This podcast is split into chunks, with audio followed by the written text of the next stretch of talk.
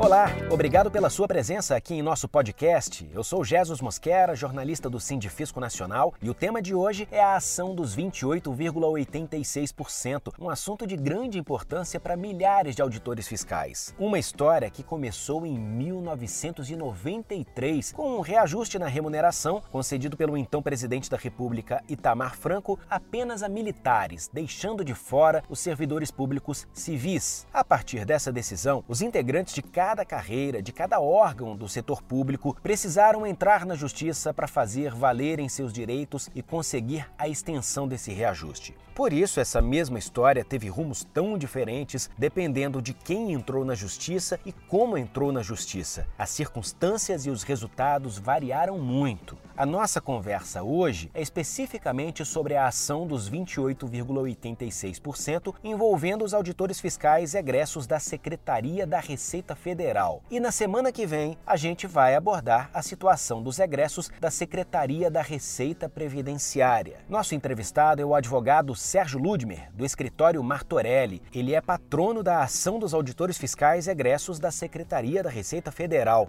Doutor Sérgio, seja bem-vindo ao podcast do Sindifisco Nacional e muito obrigado pela presença. Obrigado, Jesus. Agradeço também ao Sindifisco. É uma satisfação muito grande poder estar aqui e poder prestar os esclarecimentos que sejam aí do interesse da classe. Muitos auditores tinham a expectativa de que, após o julgamento do recurso extraordinário pelo STF em outubro, toda a parcela controversa já seria inscrita nos precatórios ainda esse ano para ser paga no ano que vem. Por que isso não aconteceu?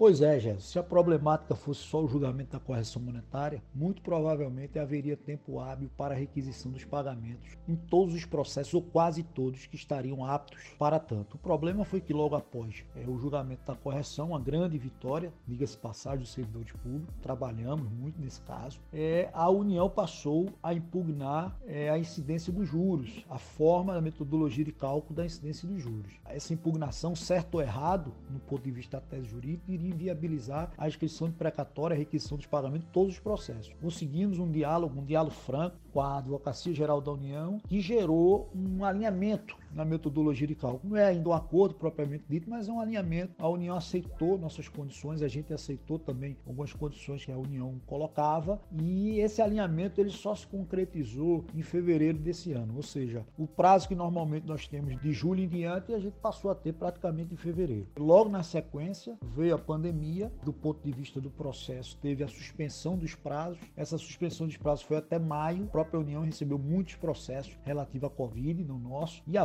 Também. Então, teve uma redução considerável né, na programação. E mesmo com a pandemia, provavelmente será possível ultrapassar um pouco os 360 processos, 3.600 beneficiários, o que considero uma grande vitória em meio a esses problemas que acabei de alertar. Doutor, e quem não teve a parcela controversa inscrita no precatório esse ano, pode ter a certeza de que ela vai ser inscrita no ano que vem?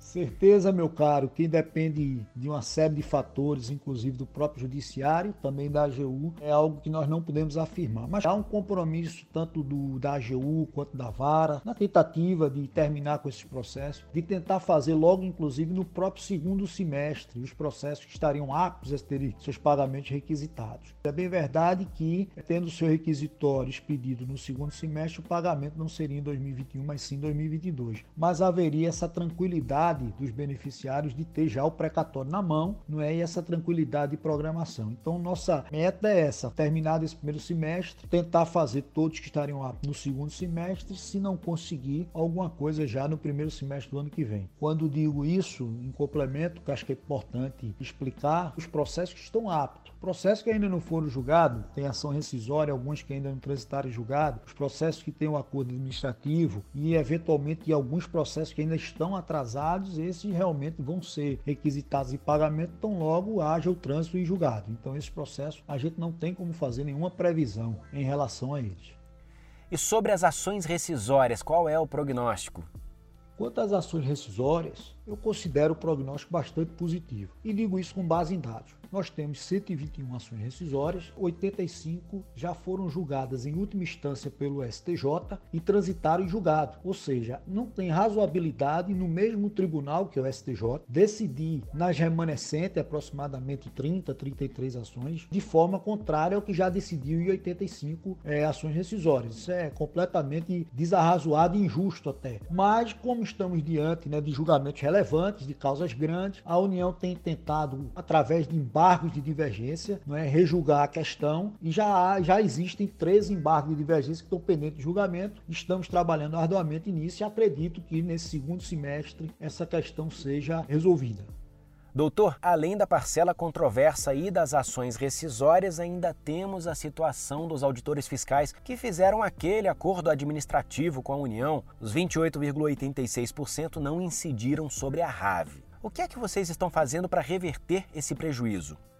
Jesus, a situação dos chamados acordos administrativos, né, as transações administrativas é realmente ainda muito incerta. Né? Os auditores todos sabem o que ficou decidido no recurso repetitivo e também nas instâncias anteriores era que os acordos administrativos seriam válidos. O que nós inovamos é no sentido de dizer tudo bem, o acordo é válido, agora ele é válido sobre o quê? Né? E como a própria portaria MARI e os outros instrumentos que regulamentavam o acordo dizia que o acordo era sobre a remuneração básica, nós aparelhamos as execuções fazendo cálculo excluindo o acordo sobre a RAV. Por óbvio, se a União nunca reconheceu a incidência de 28,86 sobre a RAV, não poderia ter feito feito acordo sobre isso. Apresentamos essa argumentação na primeira instância, o juiz negou, rejeitou, foi a favor da União e conseguimos reverter essa decisão no âmbito do TRF. Já no STJ, esses recursos estão chegando no STJ, não é? nós tivemos já decisões favoráveis e decisões contrárias. Transitado e julgado apenas dois recursos favoráveis, todavia sob questão de matéria de admissibilidade. Por isso digo que a questão não está resolvida, agora esse julgamento está próximo, nós acreditamos também que ele deva ocorrer agora no segundo semestre, provavelmente essa questão estaria resolvida.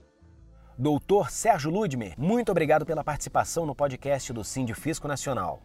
Jesus, eu que agradeço, muito obrigado. Agradeço sobretudo aí ao Sindifisco pela parceria que ultrapassa aí 10 anos. Estou aqui à disposição, para mim é sempre uma satisfação e uma honra poder prestar esse esclarecimento e contribuir para os auditores fiscais da Receita Federal. Um abraço a todos, um abraço fraterno.